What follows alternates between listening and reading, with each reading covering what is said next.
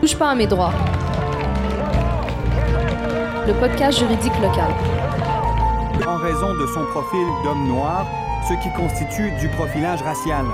Il se pose la question à savoir si c'était un homme blanc qui était dans la même situation, est-ce que le traitement aurait été le même? Touche pas à mes droits. Le podcast juridique local. On y parle de quoi? De profilage racial. N'attends pas, informe-toi. On est là pour ça. Bonjour à tous, bienvenue à notre dernier épisode sur la saison. Euh, Aujourd'hui, on reçoit Maître Arish Riahi. Bonsoir. Bonjour. Merci d'avoir répondu présente à notre invitation. Ça fait plaisir, merci de m'inviter. Ça m'a fait plaisir également. Est-ce que vous pouvez vous présenter en quelques minutes pour que nos éditeurs apprennent un peu à vous connaître? Oui, alors euh, je m'appelle Arish Riahi, je suis avocate en matière criminelle et pénale depuis euh, 2014. Mais je pense qu'on peut faire un peu plus en termes de présentation. Vous avez quand même un très gros éventail de choses à votre euh, à votre art. Vous en avez fait des affaires là, depuis que vous êtes avocate. Oui, quand même. Je suis intéressée par euh, un paquet de questions qui soulèvent euh, des questions soulevées par le comportement policier. Mm-hmm. Euh, je suis intéressée par le respect des droits constitutionnels. Je suis intéressée par les questions de discrimination systémique et comment c'est appliqué à géométrie variable. Je suis Mhm. intéressée par comment le, le droit euh, digère ces notions-là, comment le droit laisse place à des nouveaux concepts et comment les praticiens du droit peuvent utiliser tout ça. Euh, en parallèle, je suis vraiment très intéressée par tout ce qui est éducation populaire et puis euh, former la relève, passer, passer euh, à d'autres ma vision du droit, passer à d'autres le, le, le, le- la capacité de critiquer un système qui laisse quand même peu de place à, à la critique rigoureuse. Ouais, ben il est euh, le droit il est lourd, ça prend du temps, puis c'est rare que le droit est, est à l'avant-garde des, des enjeux sociaux. Souvent il, il va être en réaction. Réaction. Ouais. Donc euh, voilà, ça m'a amené à, à faire soit des ateliers en milieu communautaire, puis éventuellement euh, faire un peu plus de, de- être un peu plus impliqué au sein de différentes cliniques juridiques à Montréal. Et puis euh, plus récemment, j'ai bifurqué un peu vers la rédaction, qui est un de mes premiers amours. Donc je suis impliquée dans, dans des recherches en profilage racial. Oh wow. Et c'est ça. J'aime beaucoup écrire, euh, écrire le droit. Ok, très intéressant. Mais euh, en, en 2014, c'est peu et beaucoup en même temps. Vous en avez vraiment fait beaucoup de choses. Mais aujourd'hui spécifiquement, notre entretien, j'aimerais qu'on parle un peu de des statistiques autour de la déontologie policière. Alors, juste pour que nos auditeurs, qui, comme on essaye de parler à des personnes qui ne comprennent, ne sont pas nécessairement du milieu juridique, mais au niveau de la de, de quand on est victime de profilage racial d'un agent de la police, par exemple, le SPVM, euh, on a plusieurs recours. On peut faire un recours en déontologie, par exemple, mais on peut faire un recours à l'interne et un recours en déontologie. Est-ce qu'on peut déjà, est-ce que vous pouvez comme peut-être commencer par faire la différence entre les deux au niveau disciplinaire versus la déontologie? Euh, ben, disciplinaire, euh, à quoi, euh, à quoi faites-vous référence euh, exactement à l'extérieur de la déonto? Plus que, par exemple, directement à l'interne au SPVM, alors que la déontologie, c'est comme, le commissaire, c'est comme un organe indépendant de ce que j'ai compris. Oui, en fait, le, le processus de, de déontologie est un des outils accessibles à une personne qui euh, se trouve victime de profilage racial et qui veut, veut revendiquer des droits. Euh, c'est un des processus. Les processus en droit, c'est souvent parallèle dans le sens où on peut en choisir plus que un. Euh, il y a des objectifs différents. Alors, quand, on, quand on va en déontologie policière, l'objectif il est très précis, c'est de, de, de demander au commissaire à la déontologie policière de reconnaître ce qu'on appelle dans, dans la loi le- un acte dérogatoire, reconnaître que le policier en question a commis un acte dérogatoire à notre endroit. Alors, en gros, il s'agit de, de, de soumettre une plainte qui va être écrite, il s'agit de soumettre une plainte qui va être écrite et euh, bon, il y a quand même un processus qui peut être plus ou moins compliqué, mais la plainte euh, peut se régler d'elle-même si les gens acceptent le processus de médiation ou on peut passer à l'étape d'enquête où là, le, commissaire à la déontologie euh, va gérer une enquête sur les faits et on peut se retrouver en audience par la suite et à la fin de l'audience espérer un, jugement qui confirme que oui, tel policier à tel endroit, telle heure, à l'encontre de telle personne spécifique a commis un acte dérogatoire. pourquoi est-ce qu'on parle d'acte dérogatoire? Ben, c'est en vertu de, de- du, du code, Code de déontologie des policiers. Ouais. OK. Et alors, maintenant qu'on a parlé de ça, donc on a le commissaire. On fait la plainte au niveau du commissaire. Donc, il y a tout le processus. Est-ce qu'il fait, est-ce qu'il décide que la plainte est recevable, non recevable? Est-ce que elle est, on fait une enquête ou pas? Conciliation? Obligatoire. On va revenir sur le, le concept de la conciliation. Puis ensuite de ça, le policier peut être cité au comité. Mhm. Et est-ce que on peut faire, est-ce que je vous demande encore comme peut-être d'expliquer un peu à nos auditeurs la différence entre le commissaire et le comité. Ben, le commissaire, lorsqu'on dépasse l'étape de conciliation et on se rend à l'enquête, par la suite, le, commissaire, s'il il croit qu'il y a du jus, il y a du matériel pour aller de l'avant, va un, un peu prendre fait et cause pour la personne. Euh, le commissaire va prendre le dossier, se faire euh, porte-parole de, de la victime de profilage ou tout autre acte dérogatoire. Ça peut être tout simplement brutalité. Euh, ça peut être un profilage qui peut être social, qui peut être politique aussi. Donc, le commissaire va euh, prendre fait et cause pour ce dossier-là et euh, amener le comité de déontologie à, euh, à statuer en ce sens. Euh, les gens peuvent porter plainte directement, mais c'est possible, euh, quand on parle de déontologie policière, c'est possible quelquefois que soit par le, ministre de la Sécurité publique au provincial ou dans, que le commissaire lui-même décide d'aller directement en enquête. Euh, pense que ça a été fait notamment euh, au niveau de, de, de- Je pense que ça a été fait à Val d'Or. Faudrait vérifier, mais je pense que ça a été demandé par le ministre de la Sécurité publique dans les dernières années euh, par rapport à des femmes, euh, des femmes autochtones. Donc ça, c'est des situations où euh, on, on va sauter l'étape de la plainte, sauter l'étape de conciliation et aller directement, directement à l'enquête. Le processus au niveau de- du commissaire à la déontologie qui prend fait et cause pour une personne, on va dire la victime, c'est quand même similaire à ce qui se passe à la commission des droits de la personne et de la jeunesse. Ouais. Ou est-ce que là, ça commence par une plainte? Euh, elle va être étudiée. Est-ce qu'elle est remise à temps? Est-ce qu'il y a euh, une certaine preuve de, de discrimination? Si oui, on va passer à la prochaine étape. Il va y avoir une enquête un peu plus soutenue et par la suite, il va y avoir une audience. Et là, durant l'audience, la commission des droits de la personne et de la jeunesse du Québec prend fait et cause pour cette victime et va plaider le tout euh, devant, devant l'audience. OK. Si je, je me souviens bien de mes cours de, de, droit administratif, quand on dépose une plainte à la commission des droits de la personne, ben eux ils font l'é- l'étude en fait des faits et ils décident donc s'il y a vraiment une question euh, qui en vaut la peine. Mais à ce moment-là, eux ils peuvent décider que malgré le fait qu'il y a une, une, une il y a une, une allégation qui fait du sens, qu'ils ne vont pas emmener l'affaire au tribunal administratif, mais il y a quand même un, un pouvoir dérogatoire de la personne de se dire, OK, si vous voulez pas y aller, moi, je peux y aller.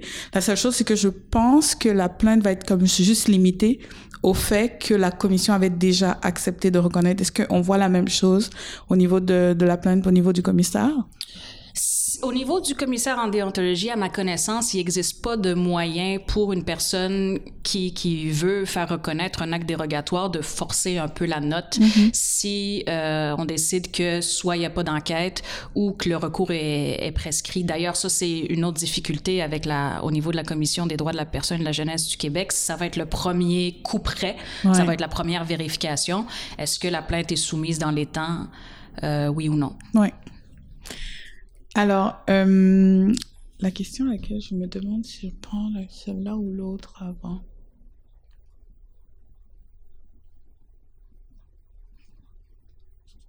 J'ai un gros doute. Vas-y, euh, n'importe lequel, on va t'aider. Ok. Je pense que je vais rebondir là-dessus. Donc, maintenant qu'on a comme un peu mis la table de savoir le commissaire, le comité, un peu le processus, on sait qu'on dépose une plainte, euh, c'est un des moyens, ce n'est pas le seul moyen par Exact. le commissaire, euh, et que une fois que l'enquête est établie, qu'il décide qu'il peut aller en poursuite, il va citer le policier à comparaître au comité qui agit comme un tribunal administratif. Euh, Juste, arrêtons-nous quelques secondes au niveau des statistiques qu'on a eues, par exemple, dans le rapport que le commissaire déontologie policière a publié 2021-2022. Euh, au moment de la publication, ils avaient 25 euh, conciliations en cours, 14 ententes réussies, euh, 61 dossiers clos par le commissaire, dont 7 euh, pour absence de collaboration du plaignant, euh, 54 euh, à la suite de l'examen initial qui prouvait une absence manifeste de base factuelle et de, aucune citation devant euh, le comité. C'est quand même euh, un peu inquiétant. C'est comme on se dit avec toutes ces plaintes-là, ils ont ils ont jamais été cités. Donc moi je me posais la question. Euh, présentement le comité est composé de cinq avocats nommés par le gouvernement. Est-ce que vous pensez que c'est le fait qu'il y ait peu d'avocats, parce que cinq pour le Québec, c'est quand même pas beaucoup. Est-ce que c'est parce qu'ils sont peu nombreux que le commissaire est souvent réticent à, citer les policiers? Est-ce qu'il y a une raison d'après vous? Ben, je, pense qu'il pourrait y avoir quand même différentes raisons selon l'angle euh, à partir duquel on, on regarde. Euh, c'est clair que les questions de financement occupent à peu près tous les agences euh, au Québec, ouais. euh, ça occupe le milieu communautaire, ça -hmm. occupe la justice. En gros, tout le monde a besoin d'argent, puis il n'y en a pas assez. Et puis, c'est ça qu'on a entendu euh, des échos du commissaire à la déontologie, du moins dans le passé, lorsque c'était Maître, euh, Maître Dowd qui était -hmm. là. Euh, il est devenu protecteur du citoyen en ouais. mars 2022 et maintenant, il y, a, y a une femme pour la première fois qui Maître a... Ce, ouais, exactement. Ouais. À ce poste pour la première fois.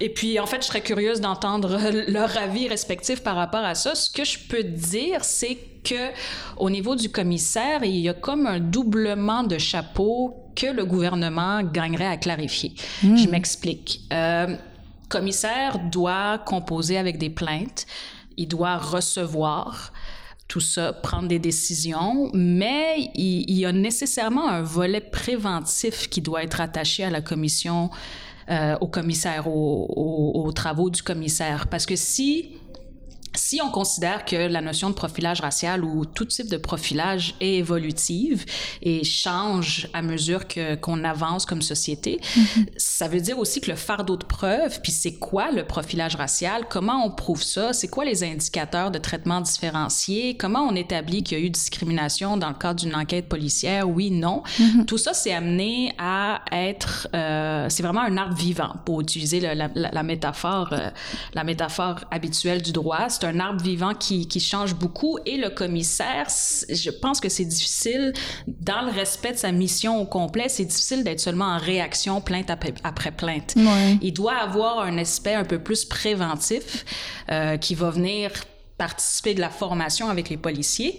Euh, on, on, on, peut avoir les critiques qu'on veut par rapport à comment les policiers sont fermés, sont formés, pardon, et euh, qu'est-ce qu'on peut, qu'est-ce qu'on peut ajuster par rapport à ça. Mais moi, je, je, sens une petite tension dans le dans le travail du du, du, du commissaire à la déontologie. Oui, il doit traiter des plaintes, mais à un certain moment, c'est lui qui est à même, c'est la personne qui occupe ce poste qui est à le mieux placé pour déterminer quelles sont les plus grandes lacunes au sein ouais. du corps policier. Ouais. Alors, quels sont les types de plaintes qui reviennent tout le temps? Mm -hmm. Si on peut pas traiter les plaintes au complet, est-ce qu'on est capable d'avoir des données un peu plus larges sur qu'est-ce qui revient tout, tout le temps?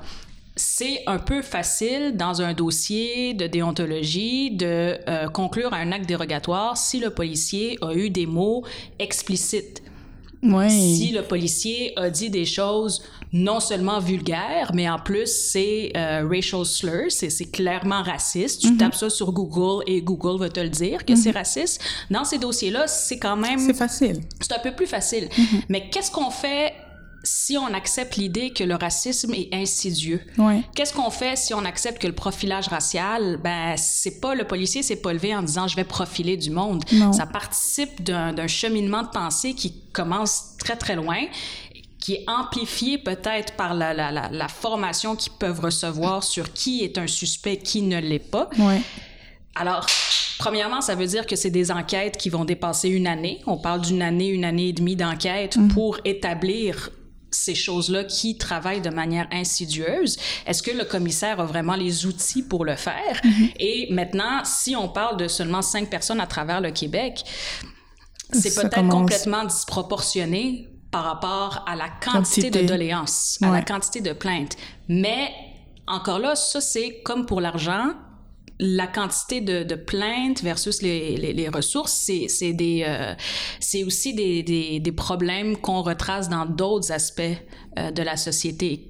La quantité de plaintes, c'est un problème à la Commission des droits de la personne et de la jeunesse également. Donc, nul doute que c'est un problème euh, qui a beaucoup trop de plaintes pour ce qu'ils peuvent, ce qu'ils peuvent gérer. Tout à fait. Et c'est pour ça qu'on souvent il, va avoir un, on va encourager les gens à aller vers la conciliation. C'est un, un, espèce de pattern qui est présent dans dans plusieurs aspects du système de justice parce qu'il y a trop de demandes, il n'y a pas assez de financement, il n'y a pas assez de salles de cours, il n'y a pas assez de juges il n'y a pas assez de, d'effectifs sous, le, sous le, parapluie du commissaire à la déontologie. Donc, le système a pour réflexe de vouloir déjudiciariser, de, de mm. prioriser des ententes à l'amiable, euh, de, de, prioriser la médiation pour éviter l'espèce de, de, bottleneck, l'espèce de, de, de trafic généré par toutes ces plaintes-là.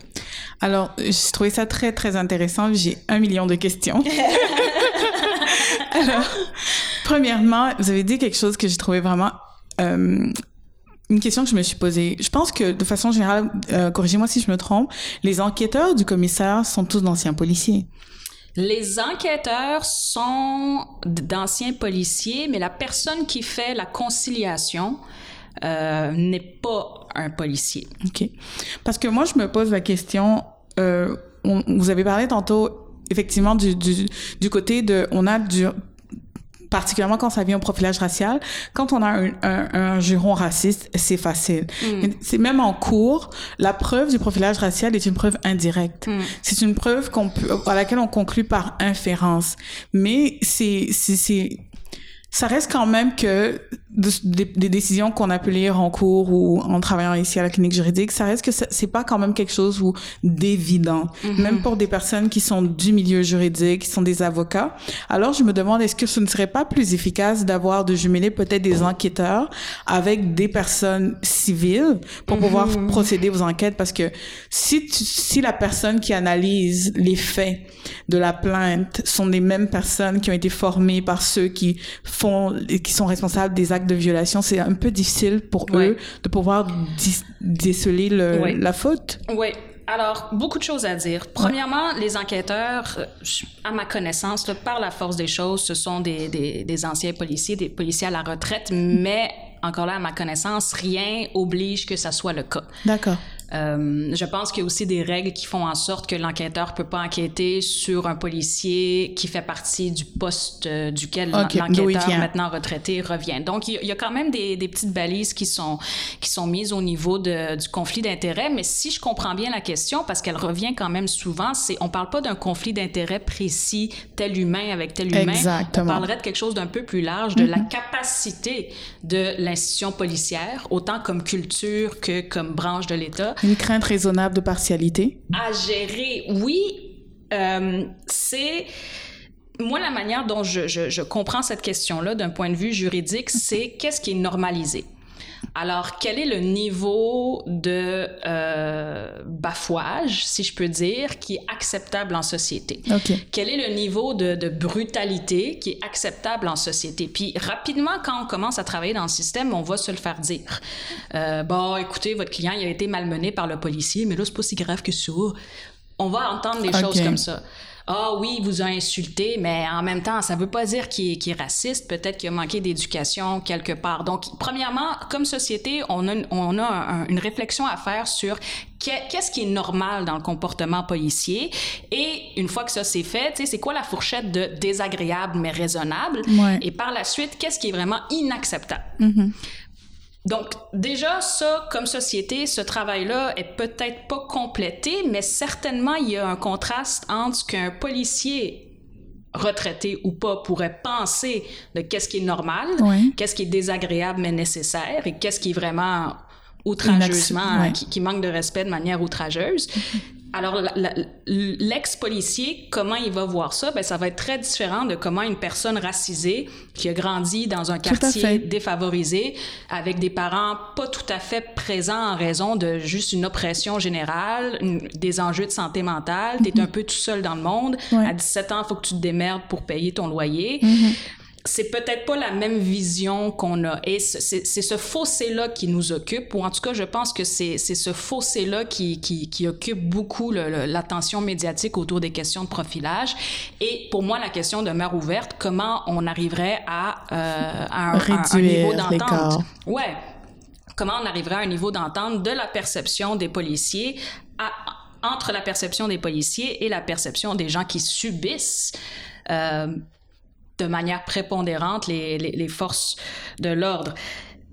Deux autres commentaires, parce que la question est vraiment intéressante et puis euh, si, si quelqu'un a l'envie de faire un, doctorat là-dessus, là, je pense qu'il y a vraiment beaucoup de matériel et ça pourrait être un cours entier, là, un trimestre au complet. L'autre chose, c'est que ça existe dans d'autres euh, dans d'autres secteurs. Il existe des euh, des processus où est-ce qu'un policier va être accompagné d'une personne entre guillemets civile. Ouais. Donc c'est pas quelqu'un qui sort de l'armée, c'est pas quelqu'un qui sort des corps policiers.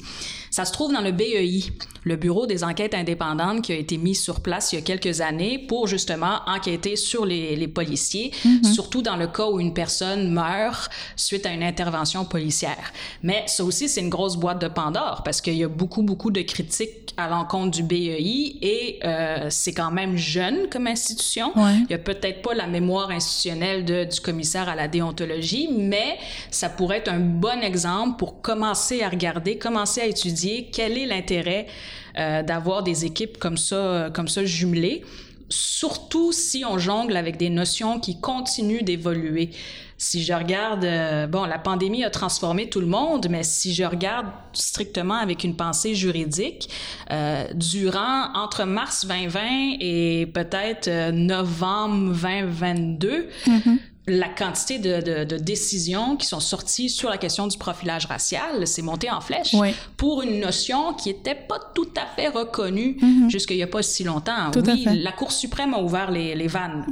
Elle a complètement ouvert la fenêtre par rapport à ça, mais n'empêche que c'était une notion un peu sous-grenue, très militante et surtout étrangère quand moi j'ai commencé à, à pratiquer euh, en 2014.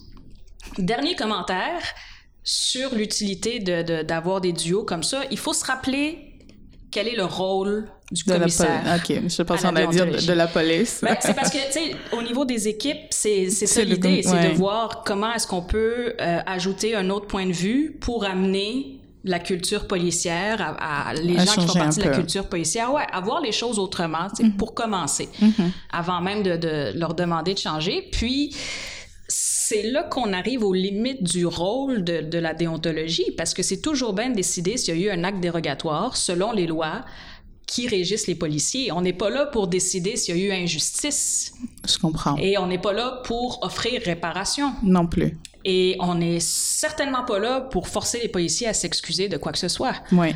Alors, la question fondamentale soumise est est-ce que ce comportement-là constitue un acte dérogatoire Au au, sens de la loi? Fin. Je comprends maintenant mieux le, le commentaire de dire qu'il y a vraiment comme une... C'est comme un gros rôle, mais un rôle incomplet un peu au niveau de, de, de comment est-ce que le commissaire fonctionne aujourd'hui. Oui, puis je pense que, que ce, cette entité-là aura pas le choix de changer, Changer. certaines choses et s'adapter, juste par exemple par le fait que je pense que ce sont les euh, les euh, j'oublie le, le mot exact pour cette catégorie d'emploi, mais les gens euh, employés de la STM qui font de la sécurité à l'intérieur du du transport métro, public, genre? du métro. Oui.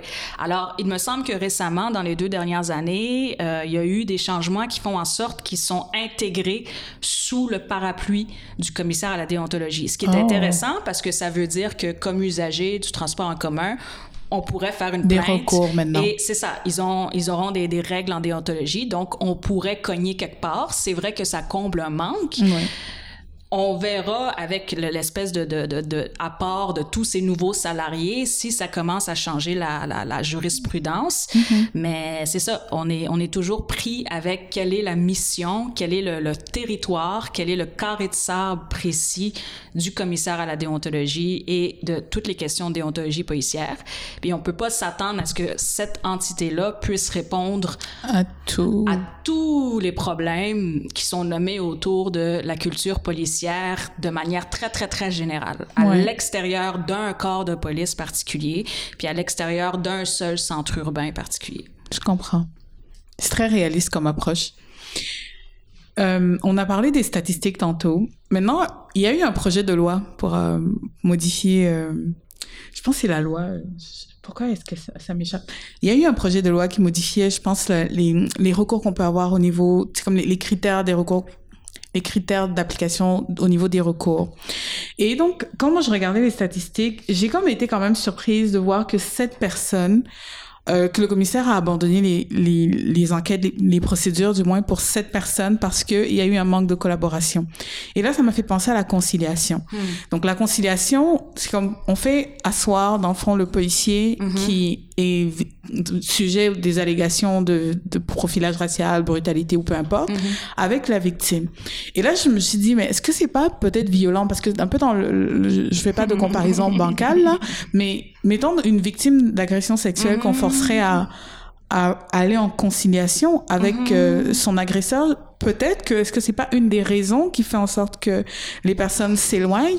Puis je rebondis tout de suite avec le, le projet de loi qui justement euh, rend facultatif, mettons, ah, s'il il est adopté, la conciliation maintenant va devenir à la discrétion de la victime. Est-ce que vous pensez pas que c'est comme une meilleure solution, une meilleure, euh, euh, je sais pas, une- plus rassurant pour les victimes de se dire, oh, je peux faire davantage confiance au processus en déontologie policière que maintenant? Excellente euh, boîte de Pandore. Alors, premièrement, au niveau de la conciliation, il y a eu des développements. Il y a eu avant juin 2019, si je me trompe pas, et après juin 2019. D'accord. Euh, à une certaine époque, la conciliation se passait au poste de police. Alors, Oh. vous imaginez, euh, papy, mamie, qui a vécu l'enfer, finalement trouve le courage d'écrire sa plainte à l'intérieur du délai requis, est convoqué, reçoit une lettre, on lui dit ah ça débloque, viens nous raconter ton histoire et ah, tu mets ça dans le GPS et t'arrives au poste de police. Cette situation a changé et, à ma connaissance, c'est euh, Fauniemi du CRAR. Ok. Euh, il, avait, il avait écrit une lettre et euh, je me souviens plus exactement où elle est passée la lettre, etc. Mais ça a été l'espèce de d'élément déclencheur qui a entraîné un changement par rapport à ça. Donc maintenant, à ma connaissance, ça ne se fait plus automatiquement au poste. Ceci étant, on reprend l'exemple de Mamie Papi qui a vécu une situation terrible. Cette situation-là a miné leur confiance dans le système de justice, malgré une histoire d'immigration, malgré un amour pour le pays des droits qu'est le Canada. On arrive face à un mur, c'est vraiment désolant, c'est vraiment désemparant, ça remet en question l'appartenance à, à la société quand on arrive avec cette, cette, cette, euh, cette approche-là, quand on arrive avec cette perspective-là, ce vécu-là, il se peut que la conciliation ne réponde pas à un besoin de justice. Ouais. Il se peut qu'on veuille vraiment avoir une audience et il se peut que si le commissaire accepte de prendre fait et cause pour notre dossier, ben ça va être ça le- le- l'espèce de, de, de moment où la personne va se dire ah, ah, il y a quelque chose à faire. Il n'y a pas impunité absolue dans la rue pour le SPVM. Il y a quelque chose à faire. Oui, le chemin est long et ardu, mais quelque chose peut être fait et ça confirme dans ma tête que nous sommes un État de droit et que les règles doivent être respectées. Mais il y a autant de victimes qu'il y a de situations. Oui. Alors, on peut aussi se retrouver dans la position inverse où une autre personne se dit, moi, je veux rien savoir de passer en audience parce que je veux pas une décision écrite avec mon nom. Je veux pas raconter à mes enfants ou à ma partenaire de vie qu'est-ce que je faisais cette journée-là. Je veux rien savoir. Je veux juste m'asseoir durant la conciliation, regarder le policier dans le blanc des yeux et lui expliquer comment moi j'ai vécu la situation. Alors, comme pour reprendre le parallèle avec les victimes de, de, de violences intimes, sexuelles, conjugales, tout ça, c'est vraiment ça. Il y a autant de, de, de, manières de gérer cette violence qu'il y aura de victimes. Et puis, ça m'amène à là où, où, où je pense que la, la, là où je pense que la société devrait, devrait aller, c'est de comprendre les traumatismes que ça laisse les situations de profilage racial, Ouais. les traumatismes que ça laisse euh, les situations de racisme. Puis dans nos communautés, c'est pas juste la personne qui l'a vécu, c'est la communauté. C'est la famille. Tu rentres à la maison, qu'est-ce que t'as? Tu manges plus? Qu'est-ce qui est arrivé? Tu veux plus aller à l'école? Ça t'intéresse pas? Tu voulais être en droit? Tu le fais plus? Mm. Qu'est-ce qui se passe? T'es allé voter l'année dernière. Dans trois ans plus tard, ça, ça, ça te tente plus. Donc, tu sais, il y a la personne victime, il y a sa famille directe. Ça, si, en plus, si la famille soutient la personne euh, durant, des, durant un processus pendant une année, ben, Mm. ça veut dire qu'à chaque samedi, dimanche, on en parle autour de la table en mangeant Définitivement. ça laisse des traces, tout le monde en parle autour d'eux. Et puis là, quand on arrive dans une situation où est-ce que vraiment tout a mal allé, puis on arrive dans des situations où la personne est morte ou que c'est un dossier de, de, de brutalité, profilage extrêmement médiatisé, ben, Exactement. le traumatisme, il- il- c'est comme s'il devient pire et il se transmet. Et c'est cette perspective-là qui, à mon sens, à moi, devrait guider les politiques publiques au niveau du profilage. C'est de comprendre que c'est une violence, c'est un traumatisme, et comme tout traumatisme, ben, ça éclabousse beaucoup trop large. Ouais. Alors là, on revient à la question de qu'est-ce qu'on veut normaliser? Dans le comportement policier, qu'est-ce qu'on est prêt à normaliser, sachant à quel point ça éclabousse Ouais. le fils, sa mère, son père, sa sœur, La dignité de l'homme, de l'homme en fait. Voilà. Mais euh, c'est magnifique parce que ça m'emmène immédiatement à ma prochaine question. Quand je regardais les amendements, je suis tombée sur quelque chose que j'ai vraiment fait le saut. Je dois dire que des fois j'ai l'impression qu'il se passe des choses dans la société que si on prend pas le temps de regarder, on se rend pas compte de ce qui c'est terrible. Alors dans un des amendements proposés, on propose de retirer aux plaignants tiers le droit de porter plainte suite parce que le le service les- le corps policier a émis une critique là-dessus. Mm. Et euh, on propose de remplacer ce droit-là par un droit de signalement. Alors, a priori, je me dis, quand je dis ça, je dis, bon, ok. Mais plus tard, je vais lire quelque chose que le professeur euh, Mas- Massim- Milone Massimiliano Mhm. a fait une, une recherche, puis je vais vous dire les chiffres, c'est très drôle. Donc, premièrement, pour les, les, les plaintes, parce que ce que le, corps policier dit, c'est que le fait de permettre aux plaignants tiers de porter plainte, ça va noyer le système. Mhm. Mais l'étude prouve qu'entre 2015 et 2020, c'est seulement 3,2% des plaintes qui ont été reçues par le commissaire qui avaient été déposées par des plaignants tiers. Mm. Mais le paradoxe là-dedans, c'est que c'est les plaintes déposées par les plaignants tiers qui se rendent le plus loin que les autres plaintes. Mm. Donc, de ces 3,2 22,6 de ces dossiers sont amenés devant le comité déontologie policière.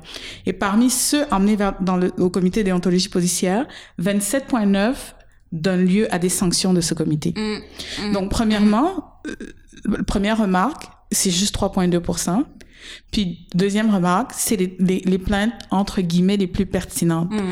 Alors, de me demander, mais si le commissaire, dans ses propositions, demande propose de retirer de retirer la possibilité aux tiers de faire des plaintes parce que le, les policiers se sont ont émis des critiques.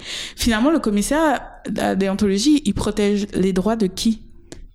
Ben, c'est la grande question, c'est la grande tension. C'est qu'est-ce qui, qui est protégé par les systèmes de, de déontologie? On parle du public, mais c'est difficile dans des situations où les effets de la répression policière sont un peu à géométrie variable. C'est pas tout le monde qui vit, ça de la même façon. Mais ça, c'est des questions que la nouvelle commissaire, elle va devoir jongler avec ça. Puis, avec un peu de chance, on va avoir euh, un débat de société ou en tout cas peut-être des nouvelles manières de faire. Je trouve ça intéressant qu'un tiers puisse porter plainte parce que c'est ça la c'est ça la question. C'est moi, j'ai pas été victime de profilage, mais j'ai vu à la télé quelque chose que j'ai pas aimé ou j'ai vu sur TikTok quelque chose qui, qui est venu me chercher. Alors je choisis de porter plainte indépendamment de ce que la victime fait. Maintenant, d'un point de vue juridique, la- la- l'avocate en moi est pas du tout étonnée que ce sont les plaintes des tiers qui vont le plus loin dans le processus parce que il y a peut-être la preuve supplémentaire. OK.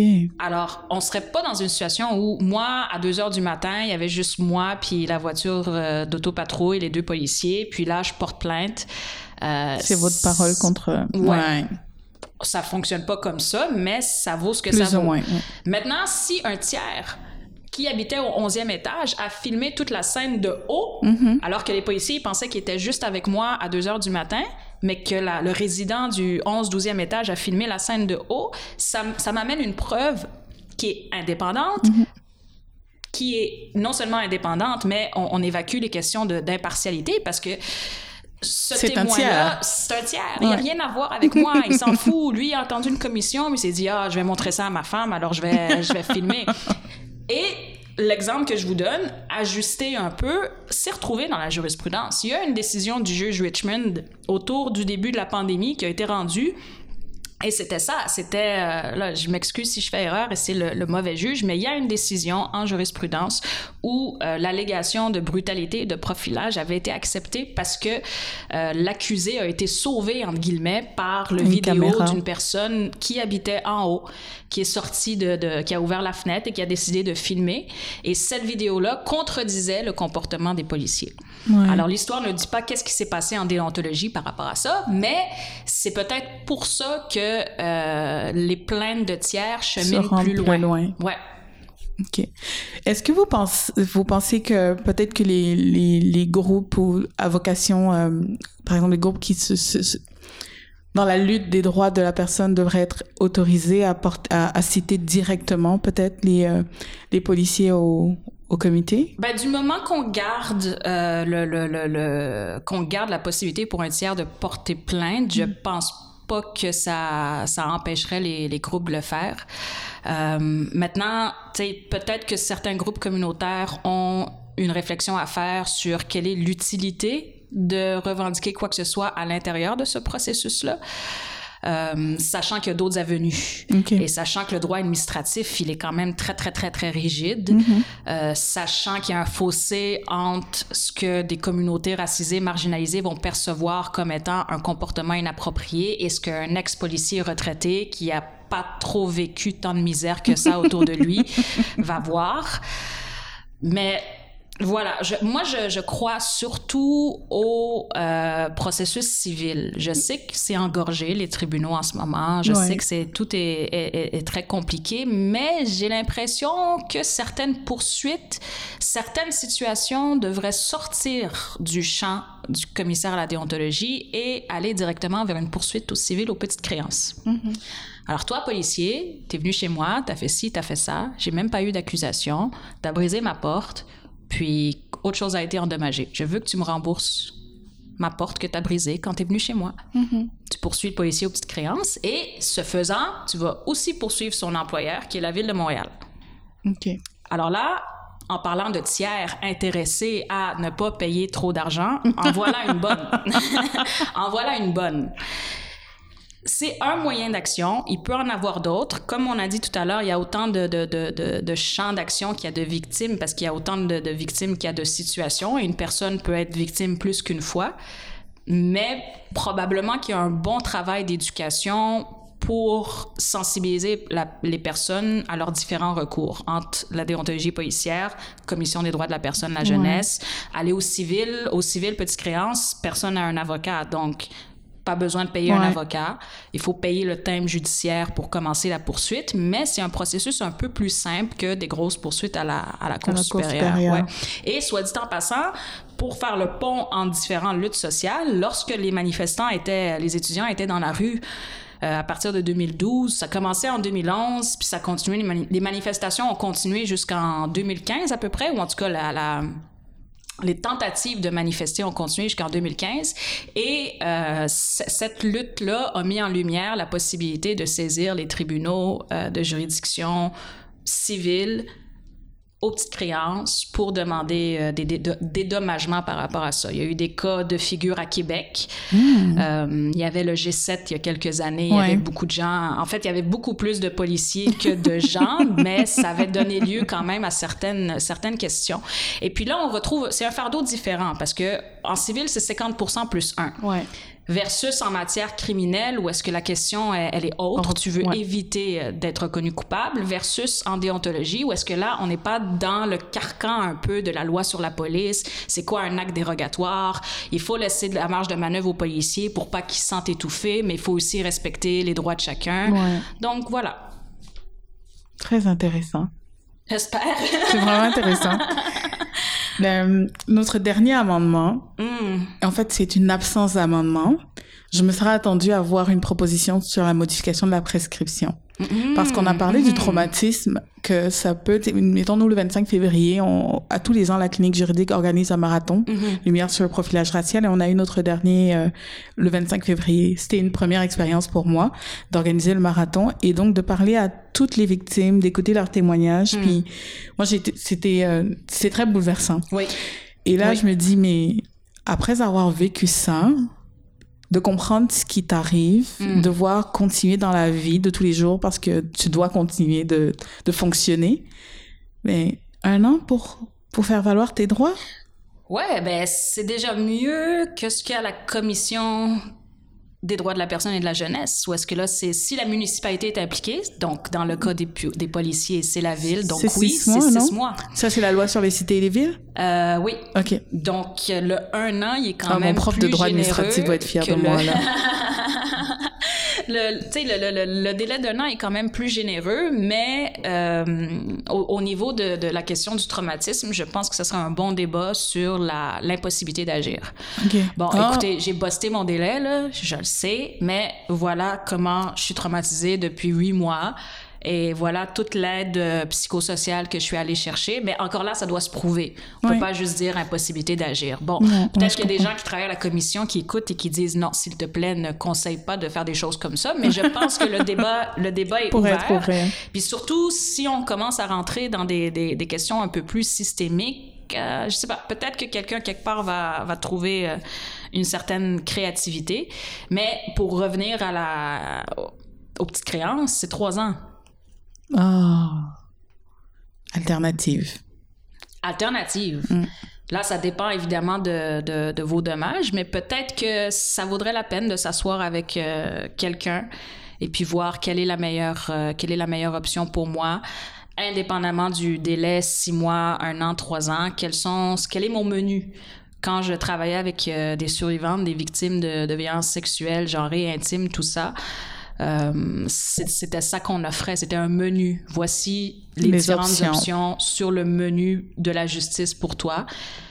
Certaines peuvent cheminer en parallèle. T'es pas obligé de en prendre juste une, mais voici qu'est-ce qui est possible de faire, ouais. Et puis là-dedans, tu peux, tu peux choisir selon ton investissement de, de temps.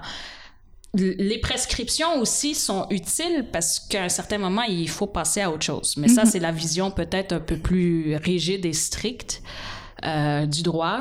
C'est surtout dans une situation où il manque peut-être de financement pour répondre à la demande. À un certain moment, il faut que, Ouais. il faut que le couperet tombe. Surtout si les villes sont Faut mettre une impliquées. limite à quelque part. Ouais, parce que c'est quand même beaucoup d'argent quand l'employeur est impliqué, puis là c'est la ville, c'est quand même euh, c'est quand même des bonnes sommes, puis c'est sûr que tout ça doit être budgété euh, budgété quelque part. Ouais. En tout cas, je pense qu'on a fait un bon tour de la question. Pour, pour terminer, l'idée, est-ce que si moi je suis une, une victime et je vous dis, est-ce que je devrais faire confiance au processus de la déontologie policière? Qu'est-ce que vous me répondrez? Ah je répondrais qu'il faut être clair sur quel est le maximum qu'on peut aller chercher. Nos attentes. Oui, nos attentes et aussi le, la quantité et le type d'énergie qu'on veut mettre là-dedans. La justice est un idéal.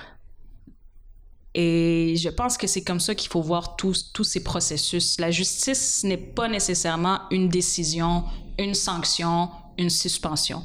La justice est un idéal. Et puis des fois, on sait qu'on va perdre, mais on le fait juste pour montrer aux autres que ça peut, ça peut exister. Alors, je pense qu'à partir de là, chacun doit trouver sa réponse. Mhm. Et puis, des fois, oui, il y, y a un dossier perdant, entre guillemets, mais cette démarche-là euh, fait grandir beaucoup de gens autour. Donc, peut-être que le, le pari est réussi au niveau de la conversation de société. Merci infiniment. Merci d'avoir répondu présente. C'est très, très intéressant la conversation. Grand plaisir. Merci beaucoup. Merci encore une fois. Merci à nos auditeurs. Ça a été une belle saison. J'espère que vous en avez appris euh, largement sur vos droits. À très bientôt. Présenté par la Clinique juridique de Saint-Michel, en collaboration avec le Forum jeunesse de Saint-Michel, Neolabs, la ville de Montréal, et en partenariat avec les Alliances pour la solidarité et le ministère du Travail, de l'Emploi et de la Solidarité sociale.